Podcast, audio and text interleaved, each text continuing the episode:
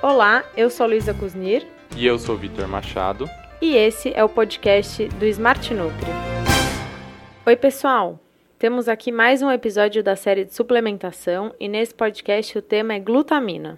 Para isso, estou aqui com o Vitor Machado, nosso nutricionista, que vai explicar um pouquinho mais sobre esse suplemento. Se você tem interesse em saber o que é a glutamina, fique por aqui. Vitor, conta pra gente.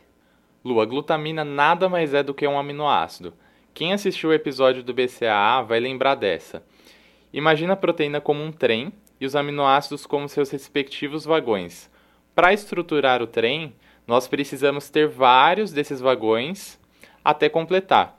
Enfim, ao contrário dos BCAAs, que a gente precisa se alimentar para obter eles, a glutamina é produzida pelo nosso próprio corpo.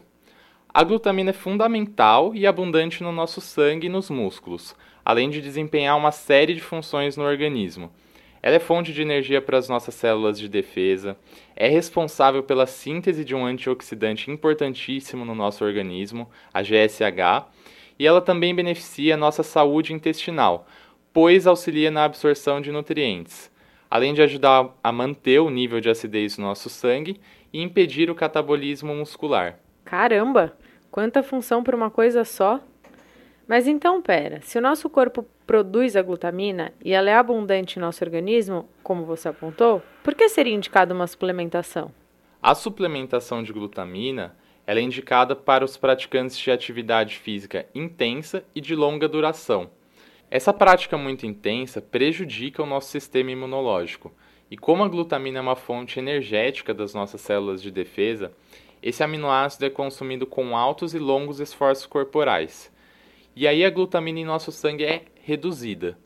Mas, como ela é importante em várias funções no, no nosso corpo, ter a glutamina em quantidade ideal é recomendado.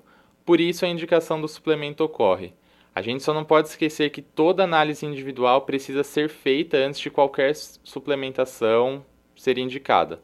Claro, Vitor, com certeza. A gente fala e repete aqui que passar com um profissional é a melhor forma de saber qual suplementação é ideal para você.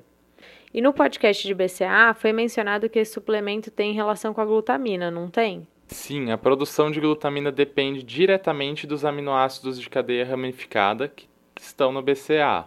E voltando à pergunta que a gente sempre faz aqui, quando que é melhor tomar esse suplemento? No pré ou no pós-treino? Olha, Lu, nos dois momentos a gente vai conseguir ter benefício, tá?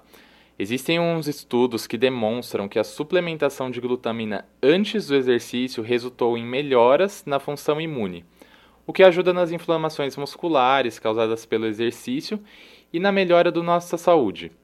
Mas tomar o suplemento como pós-treino também traz algumas vantagens. Mas tomar o suplemento como pós-treino também traz algumas vantagens justamente porque os nossos estoques de glutamina se reduzem durante o exercício físico e tomá-los depois ajudaria nessa reposição.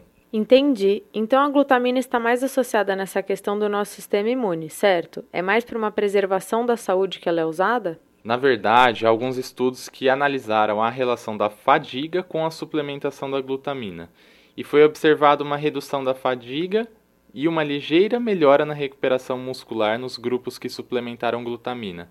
Mas ainda assim, é necessário ter mais estudos para a gente ter uma informação conclusiva. Maravilha, Vitor, muito obrigada por tudo. Pessoal, espero que vocês tenham gostado de aprender mais sobre a glutamina e fiquem atentos para mais podcasts. Se você ficou com alguma dúvida, não deixe de perguntar para a gente.